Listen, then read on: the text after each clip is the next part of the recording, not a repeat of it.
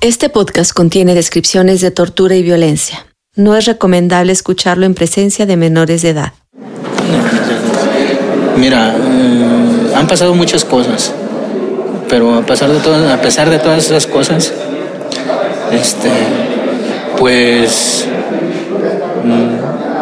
mm, nunca me voy a arrepentir de, de ser soldado, nunca. La persona que acaban de escuchar se llama Francisco Soto. Es un militar mexicano, uno de los miles que el gobierno de Felipe Calderón mandó al norte del país a combatir el crimen organizado hace más de 10 años. ¿Cómo fue la decisión de ingresar en el ejército? ¿Lo tenías claro desde muy jovencito? Ah, claro. Yo, yo jugaba con mi papá. Bueno, no jugaba, se lo decía en serio.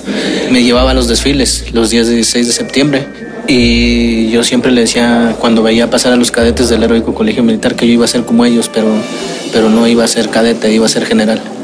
Francisco Soto vive preso desde hace casi 10 años.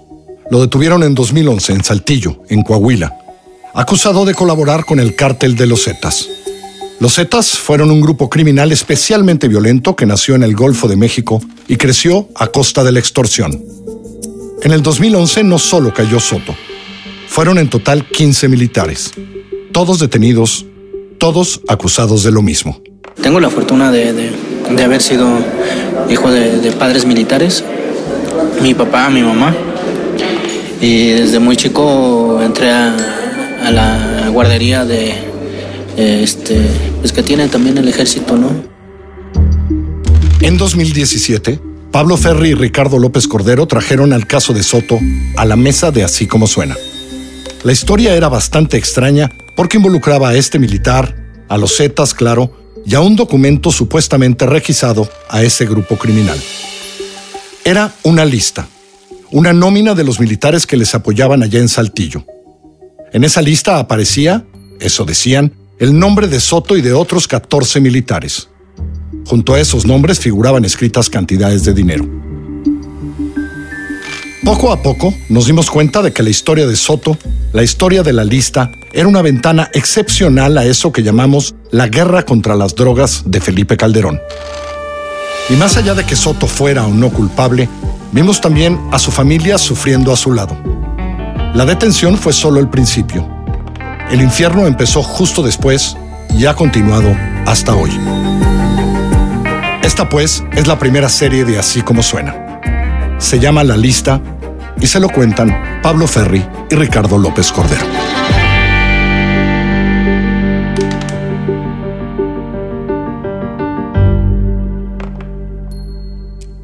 O sea, realmente Paco es, eh, tú, tú lo ves y es una persona seria, este, tal vez mal encarado, todo el mundo lo ve y dice, está enojado. Ella es Tania Páramo, es la esposa de Paco, de Francisco Soto. Y este audio es de una entrevista que le hicimos en 2019. Yo soy Ricardo López Cordero. Pero ya cuando lo empiezas a tratar, de verdad ves que es un pan. Eh, es un niñote. O sea, de verdad es un niñote. Te hace reír por cada tontería que dice. Bueno, en esa entrevista Tania nos contó cómo se conocieron ellos dos hace ya más de 20 años. Los años de Soto en el colegio militar, la graduación, su boda. Y luego los destinos como militar de Soto hasta que llegaron en 2007 a Saltillo, en Coahuila. No me gustaba, de principio no me gustaba. Este se me hacía muy árido, todo estaba seco. Salías y era pura autopista. Luego dijo que acabó amando Saltillo. Y luego lo volvió a odiar, ¿verdad? Por lo que nos pasó, pero este... Lo que les pasó, el punto de quiebre de sus vidas. Hemos hablado decenas de veces con Tania sobre ese momento, el momento en que detienen a Soto en Saltillo. Los dejo con Pablo. La primera vez que hablé con Tania fue en marzo de 2017 en Ciudad de México. Hizo un resumen del caso de Soto y dijo que en abril sería finalmente el juicio. Habían pasado seis años desde la detención de su marido y Tania tenía esperanzas de que por fin saliera de la cárcel. En abril nos vimos para el juicio. Duró una semana. En sesiones larguísimas escuchamos los testimonios de testigos y acusados, vimos cómo los abogados presentaban pruebas de cargo y descargo y al final Oímos cómo sentenciaban a Soto a 26 años de cárcel. Tania es una mujer alegre, simpática, el tipo de persona con la que hablas horas y no te das cuenta, y tiene una energía que siempre me ha sorprendido, una vitalidad a prueba de bombas. pero aquel día no podía parar de llorar. Y me imagino que su cabeza reproducía una y otra vez el día en que todo cambió seis años atrás. Esta historia empieza justo ahí, un domingo de 2011 en el cuartel militar de Saltillo. Estábamos acostados el domingo 13 cuando, le, cuando él recibe la llamada. El día del que habla es el 13 de marzo de 2011. Se levanta, contesta su radio Nextel y yo escucho porque le habló al Nextel. Yo escucho cuando el coronel le dice que se tiene que presentar al batallón. Un Nextel es un celular que funciona tipo walkie-talkie. Entonces escucha todo como si estuvieran en altavoz. El que llama es el coronel, el jefe de Soto, el jefe del cuartel, que le pide que se presente en el cuartel inmediatamente. Porque una de, eh, la infinita, un perro que estaba destacamentado, este, se había lastimado una uña y que iba a ir el general de la zona, entonces que le tenía que dar Paco parte de cómo estaba el animal, ¿no? Entre otras tareas, Soto se encargaba de cuidar a los perros del batallón, los perros adiestrados para hacer cateos y operativos, encontrar droga. La infinita era una de las perras, y su jefe le dijo que el general, máximo responsable del ejército en toda la región, iba a pasar revisión al cuartel y que la perra, la infinita, tenía que estar en condiciones. Paco dice, sí, subo, este, se viste y me dice, arregla la niña, en lo que yo veo lo de la infinita, este, se arreglan y me esperan. Yo creo que me tardo como dos horas. El plan para ese día era ir a Monterrey, que está como a 40 minutos de Saltillo. Iban a ir a visitar a unos parientes de Tania que viven allí y a un parque de atracciones que se llama Plaza Sésamo con Marifer, su hija de 6 años. Pues dieron las 10, las 11, las 12 y ya fue muy raro. Soto se había ido rápido, pensando que volvería al poco rato y se había olvidado su Nextel, su cartera y el teléfono. Así que Tania decide subir al batallón para dárselos y por lo menos estar comunicados. Dije, bueno, a lo mejor tuvo que salir por a llevar al veterinario a la perra o algo, ¿no?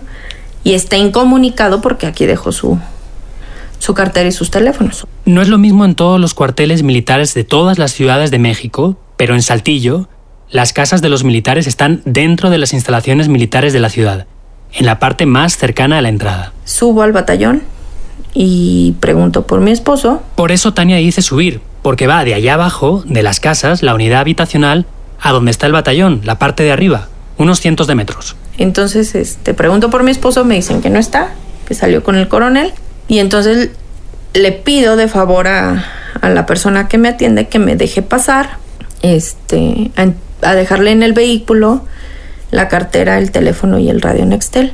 Eso es porque cuando llega a la puerta del batallón, Tania ve su carro en el estacionamiento. Soto se había llevado el carro por la mañana. Me dicen que sí. Yo normal entré al batallón, abrí mi carro y en el asiento del, del conductor le dejo la cartera, el teléfono y el Nextel. Cierro la puerta sola de mi carro, cierro mi carro y me regreso con mi hija. En el camino de bajada se encuentra con un amigo de la familia, otro teniente. Él las ve caminando. Y me, y me dice, ¿a dónde van? Le dije, a la casa. Y me dice, este, súbanse, las llevo. Le dije, ¿no viste a Paco? Y me dice, no, no lo he visto. Le digo, es que me dijeron que salió con el coronel. Ah, pues ha de haber salido con el coronel. Bajan, pero cuando llegan a la casa vuelven a subir porque Tania se da cuenta de que se ha dejado su identificación en la cartera de Soto que ha dejado unos minutos antes en el coche. Así que suben y el teniente entra en el estacionamiento con la llave del coche de Tania Soto, abre el carro y entonces se le acerca otro militar. Desde la camioneta del teniente, Tania ve que le dice algo y que el teniente que les dio aventón se va con él. De ratito, como a los 15 minutos, llega el coronel. El jefe de Soto, con el que se supone que se había ido antes.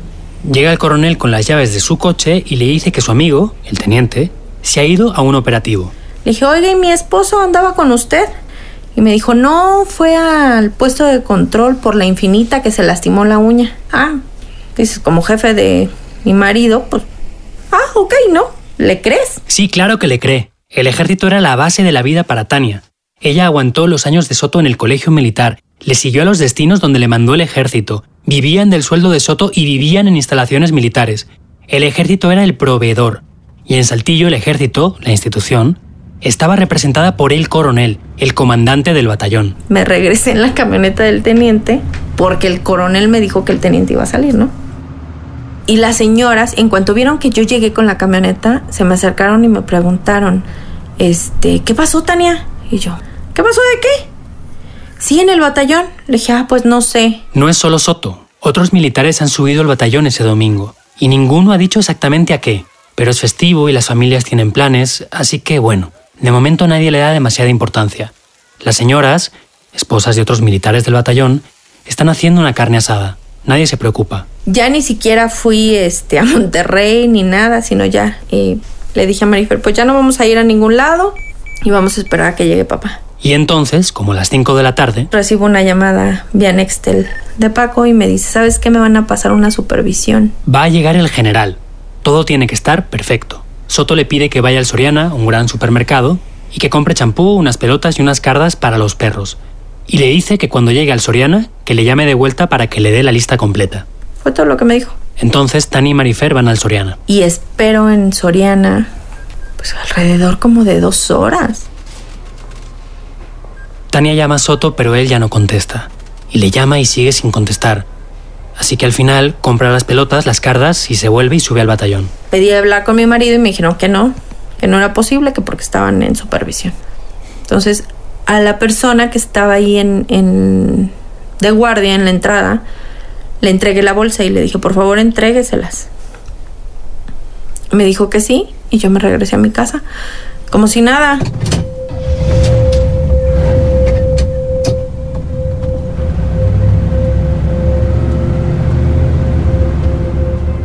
Tania y Marifer pasan la tarde en la casa y se van a dormir. Soto no llama, no aparece. Y pues dije, bueno, a lo mejor están en, en operativo, no sé qué esté pasando. Y llega el lunes, 24 horas sin ver a Soto. Pero aún todavía Tania no se alarma. Por la mañana lleva a Marifer a la escuela. Luego va por ella y la lleva a clase de taekwondo. Y cuando estaba en el taekwondo, en la clase de taekwondo, llega una de mis vecinas. Y me dice, saca a la niña de la clase. Le dije, ¿qué pasó? Las señoras quieren hablar contigo. Vuelve con su vecina a la unidad habitacional del cuartel. Y le dije, ¿quién quiere hablar conmigo? Y me dice, Rosa María. Rosa María. Luego le llamará también Rosy. Es la esposa de un teniente, también del batallón de Saltillo. Se llama Humberto Sócrates. Fui, le toqué a Rosy a su casa. Me abre Rosy. Le dije, ¿qué pasó, Rosy? O sea, pues yo, yo en mi mundo, ¿no? Rosy y Tania apenas se conocían de nada. Hola y adiós. Y Rosy estaba muy nerviosa. Y ahí fue donde me dijo que, que los estaban torturando en el batallón, que los estaban golpeando. ¿Los están torturando en el batallón? Y en el momento le dije, a ver, a ver, a ver, otra vez. ¿Quién los está golpeando? ¿Quién los está...? O sea, ¿quién es? Y Rosy se lo repite y le dice algo más. Y me dijo, Tania, a nuestros esposos los están torturando en el batallón, los están golpeando. Mi esposo me lo dijo, le dije, a ver, ¿cómo que tu esposo te lo dijo? Mi esposo está en el hospital. Tania insiste, no entiende nada. Le dice, pero ¿cómo que está en el hospital? Me dijo que su esposo eh, lo habían golpeado en el batallón, que lo habían torturado y que se les estaba muriendo.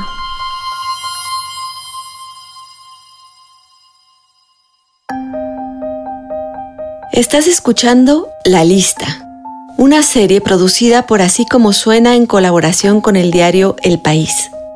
En Así como Suena apostamos por el sonido y la intimidad que el audio es capaz de crear para contar historias, discutir el país, recomendar música, películas y series. Te invitamos a visitar el sitio de La Lista dentro de así como suena.mx, donde también encontrarás historias que merecen ser escuchadas.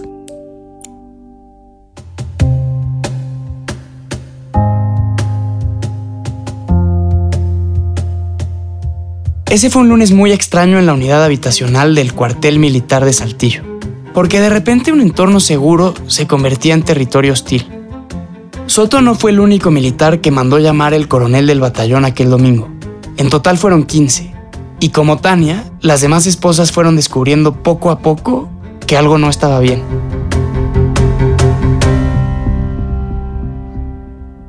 Me recuerdo mm, haber hablado con mi esposo una noche antes, el 12 de marzo. Esta es Rosa María, Rosy, esposa del teniente Humberto Sócrates. Rosy es quien le dice a Tania que a sus esposos los están torturando. Para ella todo empieza en la normalidad, igual que empezó para Tania, pero a diferencia de Soto, su esposo no estaba en Saltillo ese domingo, estaba en otra ciudad, en Torreón. Rosy y su marido siempre se hablaban por teléfono. Y pues él siempre al despedirse decía, bueno, te marco mañana. Cuando yo tenga tiempo, te marco. Pero pues ya al no saber nada de él eran dos días. Porque el domingo no llamó en todo el día. Y luego vino el lunes. Rosy no sabía nada y de repente por la tarde recibe una llamada de un número desconocido. Era mi esposo que se encontraba en la clínica 1 del IMSS, ahí cerca de la zona militar en Saltillo, y que yo fuera porque él se encontraba ahí pues internado. Que fuera lo antes posible. Rosy no entiende nada, pero claro, está preocupada. Piensa que igual hubo un operativo, que algo salió mal. Consigue que una vecina la lleve. Vimos su nombre, pero su nombre de él no aparecía.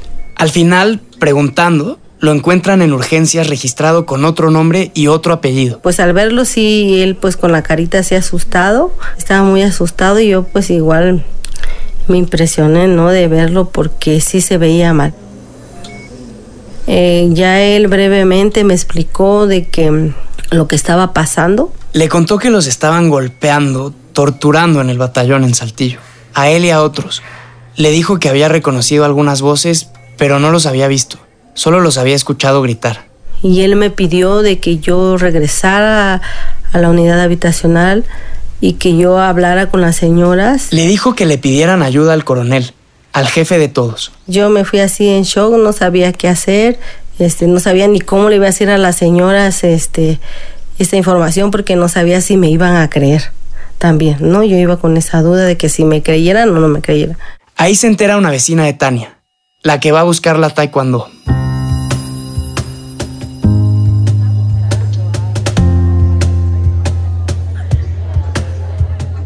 Para algunas esposas fue muy claro desde el principio que algo no estaba bien. Está el caso, por ejemplo, de Sonia. Ella es la esposa de un tercer teniente, Javier Aburto. Aquel domingo ellos estaban en su casa de Saltillo, Sonia, Aburto y sus hijos. Por la mañana Aburto recibe una llamada. Es el coronel, le dice que tiene que subir al batallón para acordar los turnos de vacaciones. Aburto le contesta que no se preocupe, que él no tiene planes de salir de vacaciones. Y el coronel le insiste que alguien tiene que salir, que tiene que subir al batallón, que va a reunir a todos los oficiales para ponerse de acuerdo quién sale de vacaciones. Mi esposo le contesta así, enseguida subo.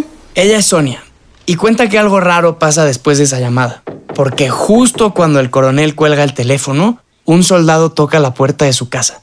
Está ahí para lo mismo, le dice que el coronel lo busca, pero no dice nada de las vacaciones. Que necesita presentarse en el batallón, ya que el general de la zona va a llegar. Mi esposo le contesta, voy para allá. Voltea y ve a mi hijo y le dice, vamos. Suben los dos, Aburto y su hijo mayor, Ryan, que entonces tenía 11 años. Pasan dos, tres horas, yo veo que no llega. Me empiezo a desesperar porque yo le empiezo a marcar por su, a su teléfono, el cual no contesta. Sonaba, pero no contestaba. Y de repente tocan la puerta de la casa. Baja un soldado y me entrega a mi hijo y las llaves de, de mi carro. Ryan tiene ya 19 años y esto es lo que recuerda de cuando subió al batallón con su papá. Ya cuando estamos en el batallón, mi, mi papá me dice, aquí espérame, ahorita vengo. Sí, yo me quedé en el carro, pasó, pasó una hora, pasaron dos horas, me bajé, di como tres vueltas al batallón caminándole. Entonces Ryan busca al soldado que cuida la entrada del batallón. Le pregunta por su papá. Le me dice, ¿quién es tu papá? Ya le dije el nombre, que es Javier Rodríguez Aburto. Y me dice, ¿tu papá ya no está? Le digo, ¿cómo que ya no está?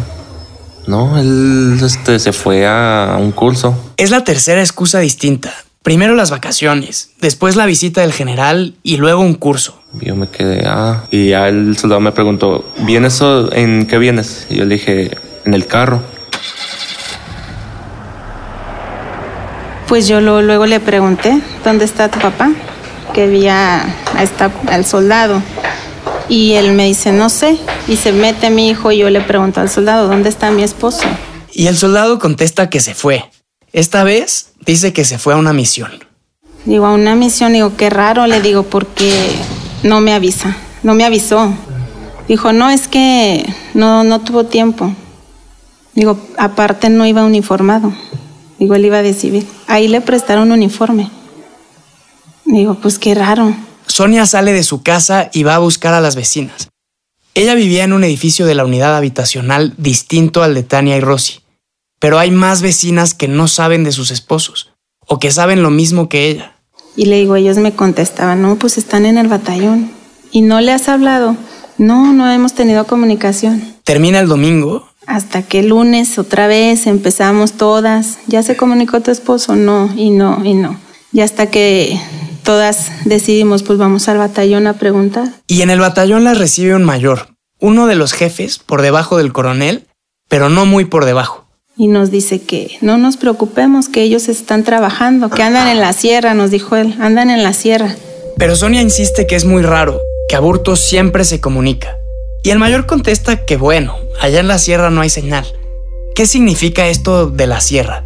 Es una forma de decir que los militares se han ido a buscar cultivos de marihuana o de amapola para destruirlos. Normalmente son misiones largas, o sea, no es que un grupo salga del batallón a la sierra por un día o dos. Y tampoco es normal que se vayan a la sierra sin avisar precisamente porque son misiones largas. Pero es la cuarta respuesta distinta que le dan a Sonia a la misma pregunta. Y entonces bajan del batallón y regresan a sus casas. Y cuando Sonia apenas lleva un rato de regreso, una vecina toca la puerta. Y me dice, el doctor quiere hablar contigo. Él estaba en, en el batallón. El doctor del batallón. Sonia y Aburto se llevaban bien con él. Unos años antes había salvado a su bebé cuando el niño casi se ahoga. Entonces Sonia fue al batallón a verlo. Yo subo, estaba lleno de soldados, todo así impresionante porque está todo vigilado. Más de lo normal. Sí, entonces me dice un soldado, ¿a dónde va? Le digo, vengo con el doctor. ¿Qué necesita? Me dice. Y sale el doctor. Me dice, déjela pasar, viene conmigo. Sonia había subido sola. Ya entro al consultorio con él, me dice, señora, necesitan hacer algo. A su esposo lo están golpeando, me dice. Le pregunta, ¿cómo? ¿Por qué? Dice, no sé qué está pasando, los están torturando. Necesitan hacer algo. Y ya yo... ay. ya yo le preguntaba al doctor que... que si él lo había visto a mi esposo. Él me dijo que sí.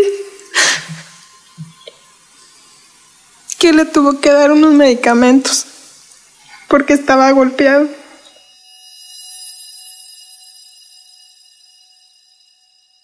Esto pasa el lunes por la tarde. Se empieza a hacer de noche. Sonia vuelve a casa. El doctor le ha dicho que se mueva, que les cuente a las demás y que se muevan, que hagan ruido, que hagan algo. Mientras tanto, Tania y Rosy están en casa de la segunda. Tania no puede creer lo que escucha. Y Rosy lo repite y le insiste en que deben subir todas al batallón, las esposas de todos los que ha dicho Sócrates, las esposas de todos los militares a los que ha oído gritar. Esta es Tania.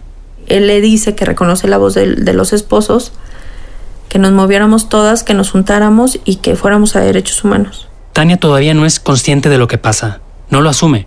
Y no lo asume, entre otras cosas, porque no hacía todavía un día desde que el mismo coronel, el ejército en persona, le había dicho que su esposo estaba cuidando a la infinita, la perra. Pero entonces Rosy le dice que Sócrates está en el hospital, que los están torturando a todos. Pero Tania, ella todavía confía. Para mí fue algo como... O sea, no lo podía yo creer, ¿no? O sea, Hasta entonces, Tania había tratado de saber dónde estaba Soto, pero ni se le pasaba por la cabeza que le estuvieran haciendo algo, menos dentro del cuartel, menos personal del ejército. Sus subidas al batallón, sus cuestionamientos habían sido, digamos, amables, confiados en que el ejército todavía era aliado. Ya en la noche, en la calle, frente a sus casas, todas empiezan a hablar entre ellas. Sonia y Rosy llevan la delantera, ya asimilan lo que está ocurriendo. Tania escucha. Esta es Sonia. Y empezamos a llegar. Llega Tania y ella dice, yo he subido y yo he subido y no me dice nada. Llega Rosy y ella nos dice que su esposo está en el seguro, está en el hospital.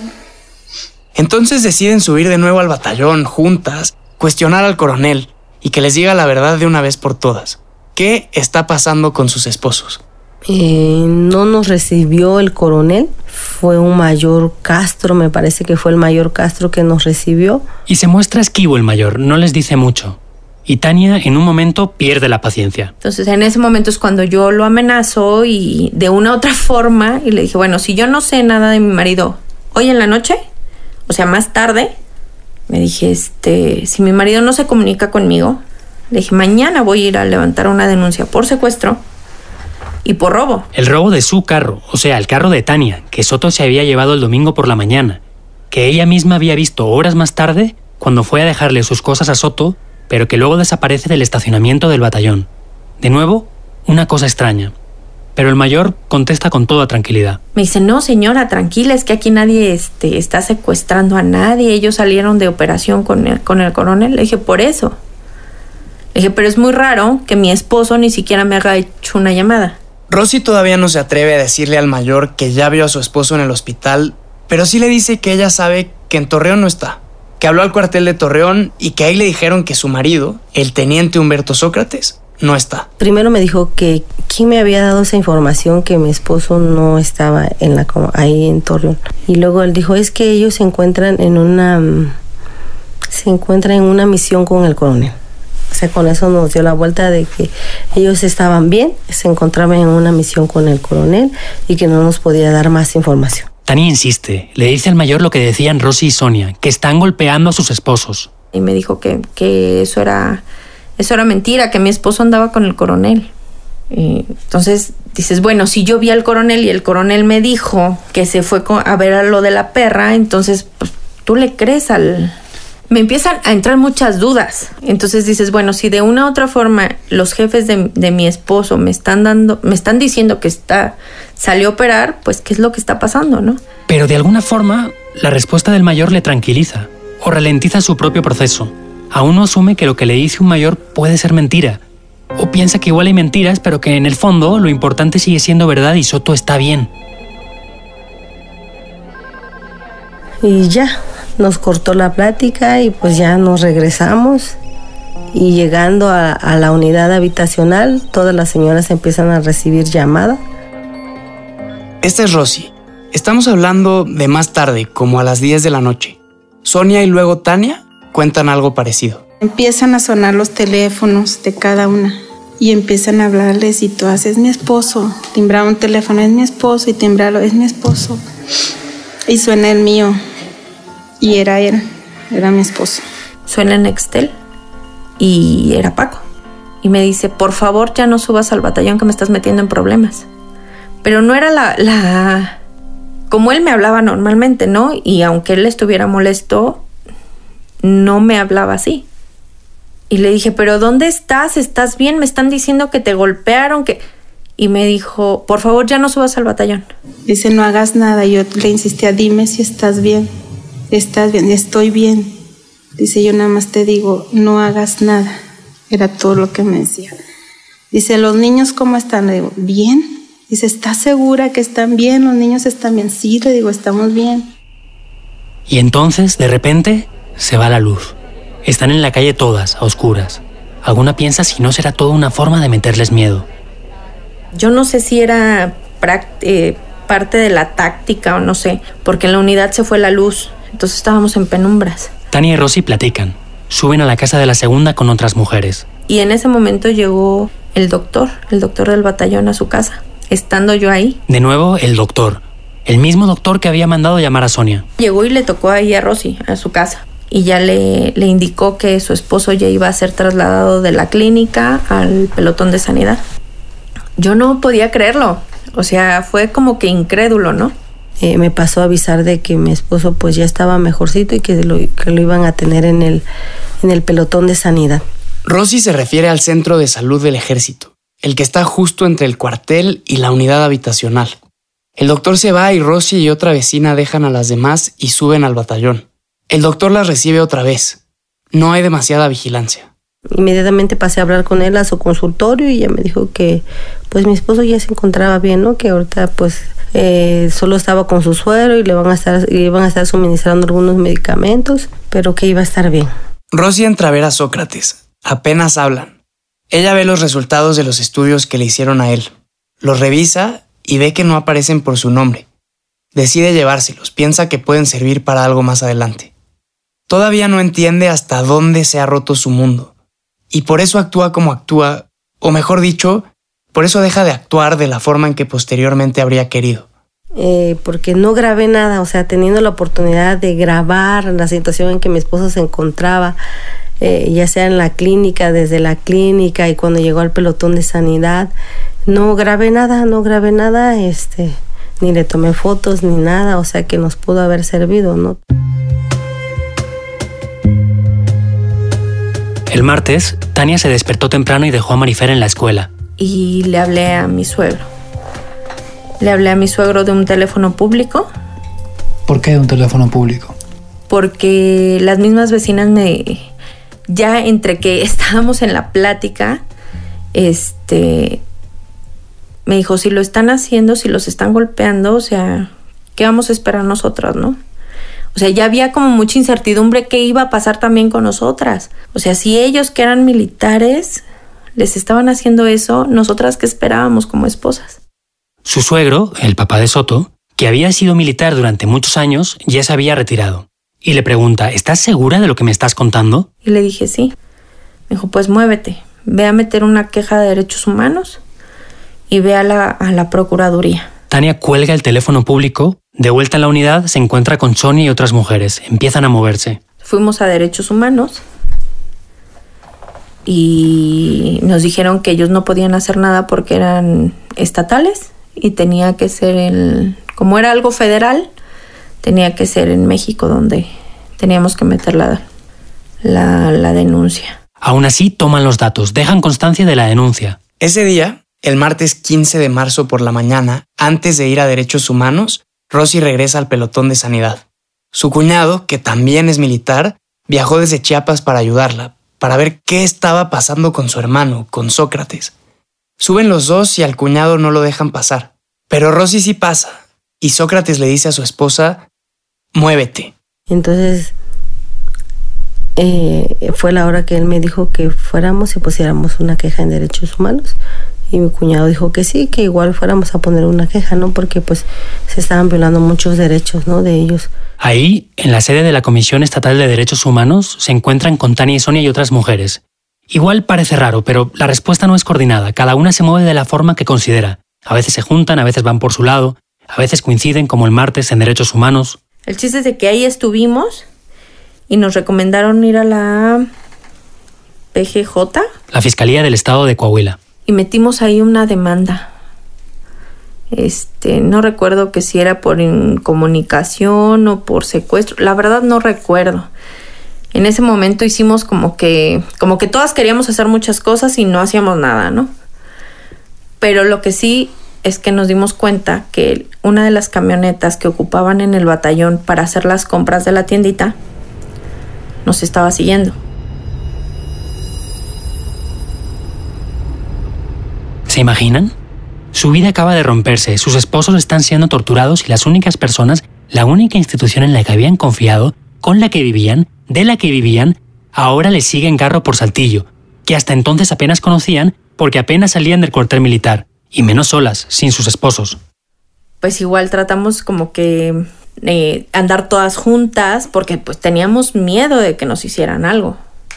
Y al ver una camioneta del batallón que nos estaba siguiendo, y de repente el enemigo estaba en casa.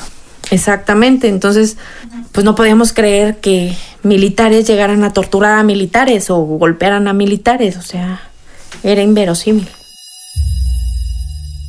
El miércoles Sonia recibe una llamada. Que me vuelve a hablar el doctor y me dice, ya se los van a llevar, ya. A la Ciudad de México. No saben por qué ni a dónde exactamente, pero se los llevan. El doctor a mí me pone en contacto con una persona que es licenciado. Yo me pongo en contacto, en contacto con él y él dice, vamos a hacer un amparo antes de que se los lleven. El abogado le recomienda esto de interponer un amparo, es decir, intentar una jugada judicial, un recurso, para evitar que se los lleven a Ciudad de México.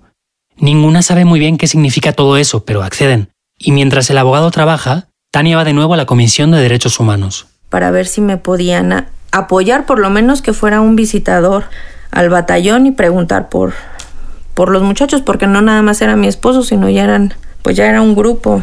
Y mientras, Rosy sube con su cuñado al batallón a buscar al coronel. Que nos diera una explicación de lo que estaba pasando, pues nosotros queríamos saber qué es lo que estaba pasando. Y para su sorpresa, lo recibe. Mi cuñado lo cuestionó, ¿no? Sobre lo que estaba pasando y, y dijo que él no podía hacer nada, que las instrucciones venían del alto mando. Y como no les dice nada más, bajan a la casa. Y una cosa aquí, porque igual parece extraño también, y nosotros nos lo hemos preguntado muchas veces. O sea, ¿por qué no insistían más? ¿Por qué no se ponían más bravas? Era la vida de sus esposos, les han dicho ya de varios lados que los están golpeando. ¿Por qué no son más contundentes? Supongo que con el tiempo acabamos por entender que así es el ejército. Aunque ellas no fueran parte de su estructura, actuaban como si lo fueran. Y si hay algo que distingue a los militares es que no cuestionan lo que viene de arriba, las acciones o decisiones o afirmaciones de la jerarquía militar. Así que en realidad lo que hicieron estas mujeres, solas en Saltillo mientras una patrulla militar las seguía, fue más que temerario. Cuando yo ya iba de regreso recibo la llamada de una de las señoras, no recuerdo de quién, no sé, creo que es la esposa de Aburto, pero no recuerdo bien. O la esposa de Aburto o la esposa de Alexis. Y me dicen que me vaya al batallón, que porque ya se lo llevaron.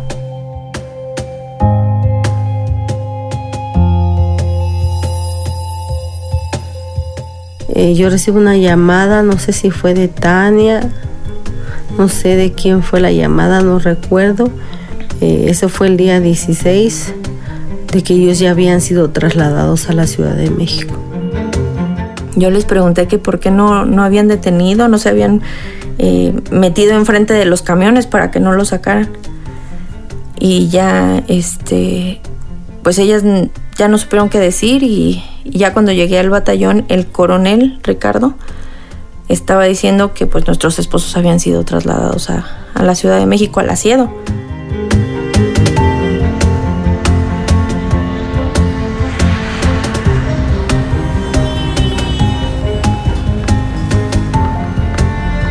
Eso fue lo último que supieron las esposas de los militares, que los llevarían a la Ciudad de México, al asiedo, la Fiscalía Federal que se encarga de casos de delincuencia organizada.